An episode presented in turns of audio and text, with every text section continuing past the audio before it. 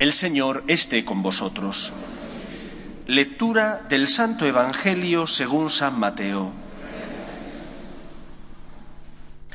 En aquel tiempo, Jesús tomó consigo a Pedro, a Santiago y a su hermano Juan, y se los llevó aparte a una montaña alta.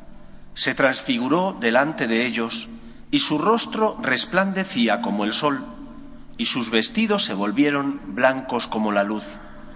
Y se les aparecieron Moisés y Elías conversando con él.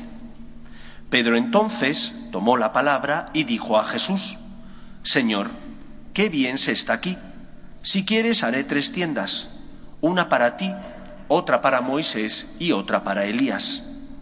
Todavía estaba hablando cuando una nube luminosa los cubrió con su sombra y una voz desde la nube decía, Este es mi Hijo, el amado, mi predilecto, escuchadlo. Al oírlo, los discípulos cayeron de bruces llenos de espanto. Jesús se acercó y tocándolos les dijo, Levantaos, no temáis. Al alzar los ojos no vieron a nadie más que a Jesús solo. Cuando bajaban de la montaña, Jesús les mandó, No contéis a nadie la visión hasta que el Hijo del Hombre resucite de entre los muertos. Palabra del Señor.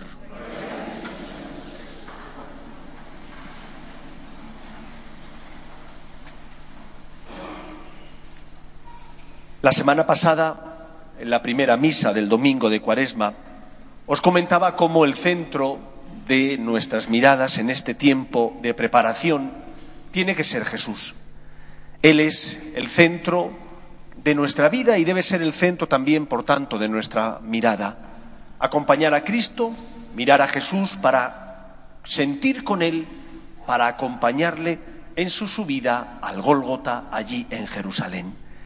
En este segundo domingo del tiempo de Cuaresma, las lecturas nos hablan de un Dios que nos conoce, que nos conoce porque nos ha creado y que por eso precisamente conoce y sabe cuáles son nuestros miedos, nuestros temores, nuestras debilidades.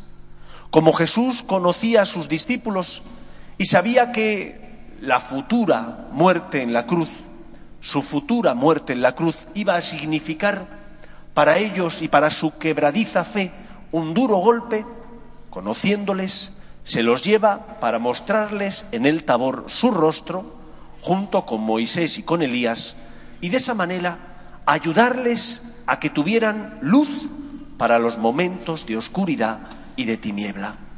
Luz tenemos todos, porque de una forma o de otra a todos nosotros el Señor nos ha tocado el corazón. El problema es que normalmente nos olvidamos de los momentos donde hemos sentido el amor de Dios y cuando tenemos problemas, esos momentos que ya no recordamos no sirven entonces, por tanto, de nada. ¿De qué sirve que Dios te haya mostrado su amor si cuando tienes problemas no te acuerdas de ellos? Sirven si tienes recuerdo de los mismos y por lo tanto, cuando tienes problemas, te acuerdas de quién está contigo de quién te sostiene, de quién te ama. Por eso, queridos amigos, lo primero que nos exhorta el Evangelio y las lecturas de hoy es a recordar esos momentos de luz, esos momentos donde sentiste el amor de Dios, donde experimentaste que no estabas solo. Cada uno de nosotros lo habrá sentido en un momento distinto de su vida. Unos, a lo mejor, al poder confesarse y recibir el perdón de los pecados y sentir que Dios como Padre asumía la carga de sus miserias. Otros en un acontecimiento bueno de la vida, quizás han encontrado empleo y estaban desesperados y el Señor les ayudó a encontrar ese empleo que tantos necesitaban. Otros con un embarazo que tanto buscaban y que no lograban conseguirlo y fueron a rezar y a pedirle a la Virgen y ella intercedió para que el Señor concediera ese hijo o esa hija tan deseados. Momentos de luz, son momentos donde hemos sentido el amor de Dios, donde hemos experimentado su misericordia y su compasión.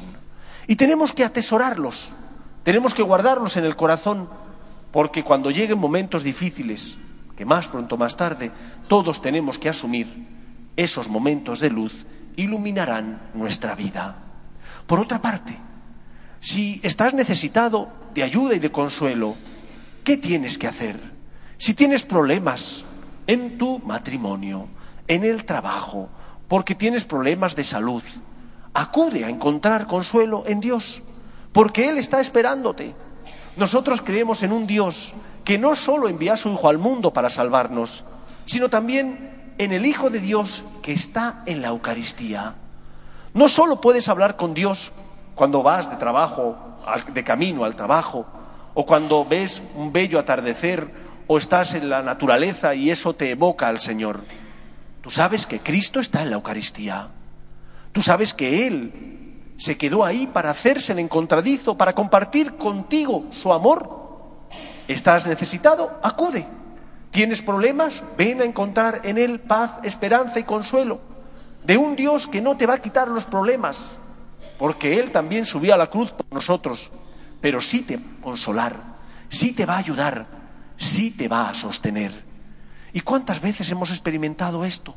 que el Señor nos sostiene, no nos quita los problemas, pero nos sostiene y nos ayuda a seguir adelante para cargar con nosotros el peso de la cruz, de forma que no nos sintamos solos y desesperanzados. El Señor te ayuda y te consuela. Y lo prometió cuando dijo, venid a mí los que estáis cansados y agobiados, que yo os aliviaré. Y añade, cargad con mi yugo Aprended de mí que soy manso y humilde de corazón y encontraréis vuestro descanso.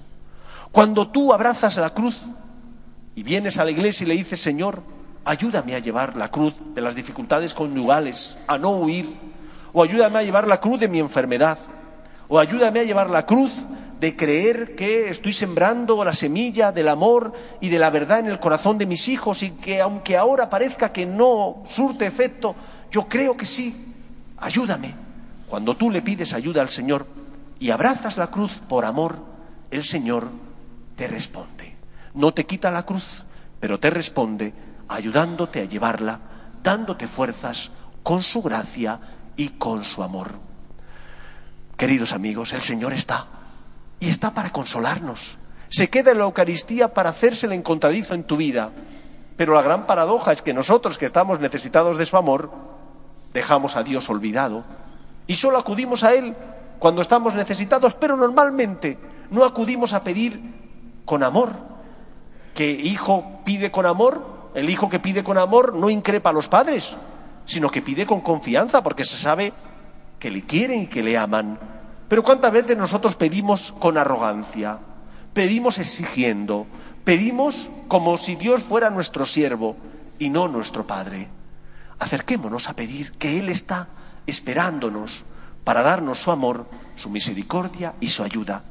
Pero pidamos, queridos amigos, con respeto, con el respeto que un hijo tiene que tributarle a su padre, que además es el creador de todo.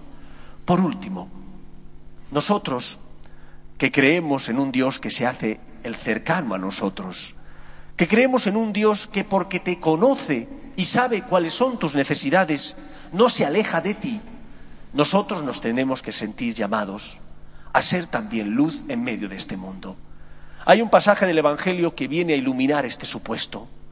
Dice el Evangelio que, estando los discípulos cerrados, con las puertas cerradas por miedo a los judíos, después de que Jesús hubiera resucitado, se aparece en medio de ellos. Y que solo faltaba uno de los once, ya sabéis que doce eran los discípulos, los apóstoles, y que Judas el traidor, él mismo se suicidó, pues solo quedaban once y de los once había uno que no estaba en aquel momento junto con los demás compañeros y la Virgen María. Ese era Tomás el incrédulo. Y que cuando sus compañeros le dicen, oye Tomás, que se ha aparecido el Señor, que ha hablado con nosotros, Tomás responde, si no lo veo no lo creo, si no meto mis dedos en los agujeros de los clavos y en la herida del costado, no lo creo. Y que a la semana siguiente, estando ya los once reunidos, vuelve a darse la misma circunstancia. Jesús se aparece en medio de ellos. Y entonces llama a Tomás y le dice, Tomás, ven aquí, trae tu mano y métela en la herida de los clavos y del costado, y no seas incrédulo, sino creyente. ¿Cuándo nosotros podemos ser luz en medio del mundo? cuando mostramos a los que sufren nuestras heridas y nuestros problemas, cuando a aquellas personas que están pasando por momentos difíciles como nosotros, les mostramos que tenemos esperanza, una esperanza que nace no de no tener problemas, sino de que sé que el Señor me acompaña y me sostiene. Cuando ante las cruces de la vida, yo porque tengo fe y vengo a encontrarme con el Señor y le pido ayuda, vivo asumiendo la cruz con esperanza, no como un desesperado, sino como una persona que se sabe querida y amada por Dios, aunque a veces no comprenda a Dios, doy el ejemplo que los demás necesitan para encontrar luz. ¿Cómo te comportas tú ante tus cruces y problemas? ¿Te comportas como si no tuvieras fe? ¿Como si no existiera Dios? ¿Como si no lo hubieras conocido? ¿O al contrario? ¿Te comportas con dolor porque la cruz pesa y a veces cuesta mucho de llevar, pero llevando la cruz con esperanza porque sabes que no estás solo? Os cuento una anécdota. Ayer tuve la oportunidad de celebrar una boda y en esa boda había otro sacerdote que estaba acompañándome. Este es... Necesitamos un médico, porque parece ser que hay una persona que se ha desvanecido fuera.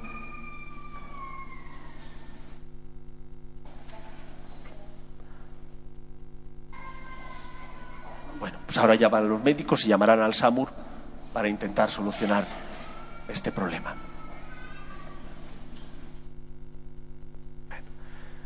Cuando tú, continúo hablando, te comportas como una persona que tienes esperanza ante tus dolores, estás transfigurando a Dios.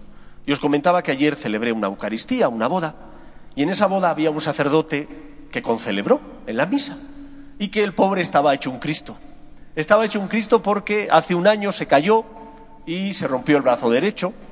Después de la operación no quedó bien y la rehabilitación, por más que está asistiendo a la misma, pues surte efecto poco a poco y apenas puede levantar el brazo un poquito más de esta altura. No se lo permite más, pero él lo intenta, pero no puede. Y el colmo, en el colmo de los males, hace un mes se volvió a caer y se rompió el otro. Y ahora tiene el brazo izquierdo en cabestrillo. Pues tú podrías pensar que el hombre estaba amargado, que el hombre, porque no podía celebrar una Eucaristía normal, ni coger el, el copón ni el cáliz con facilidad, tenía mala cara. No, tenía una sonrisa y vivía con esperanza, doliéndole porque cada vez que daba la comunión, y dimos comunión a muchas personas, porque habría unas 200 y comulgaron la mayor parte, él dice, acabé agotado, pero no se le notaba. ¿Por qué no se le notaba? Porque no tuviera dolor, tenía dolor, acabó agotado, pero no se le notaba porque ofreció su dolor y porque tenía esperanza. Él, cuando tú sabes que estaba así, que tiene esos problemas y sin embargo no le ha cambiado el carácter, no anda de forma huraña contestando a los demás, sino que al contrario, ves una sonrisa, intenta aprovechar las cosas buenas de la vida, ofrecerlo a Dios y ver las cosas buenas que tiene, este es el camino que tenemos que seguir. Jesús transfiguró su rostro para dar esperanza a sus discípulos atemorizados y nosotros tenemos que llevar esperanza con nuestra manera de vivir a aquellos que están a nuestro lado y se fijarán en cómo vives, cómo llevas tus problemas, tus dificultades. Si te comportas como una persona que tienes fe, serás luz en medio del mundo, que como Cristo le dijo a Tomás, aquí tienes mis heridas, así debemos hacer nosotros con los que están a nuestro lado. Queridos amigos, en definitiva, Cristo viene a darte luz, a consolarte, pero no lo puede hacer si no te acercas a Él. Acércate a Jesús que está en la Eucaristía y en el Sagrario. ¿Tienes problemas? Ven a encontrar consuelo en Él. Y recuerda los momentos de luz donde has sentido su amor para que iluminen los momentos de tiniebla donde tengas problemas y donde a lo mejor el Señor calle. Y en segundo lugar, seamos nosotros, para los que sufren, para los que pasan a nuestro lado, luz, por la manera que tenemos de vivir, de comportarnos llevando la cruz con esperanza y ofreciéndosela al Señor para de esa manera ser sal de la tierra y luz del mundo que consuela a los que sufren, pero que también lleva esperanza por su forma de vivir, de aceptar la cruz y por lo tanto de ofrecerla al Señor. Que el Señor os bendiga a todos. Nos ponemos en pie.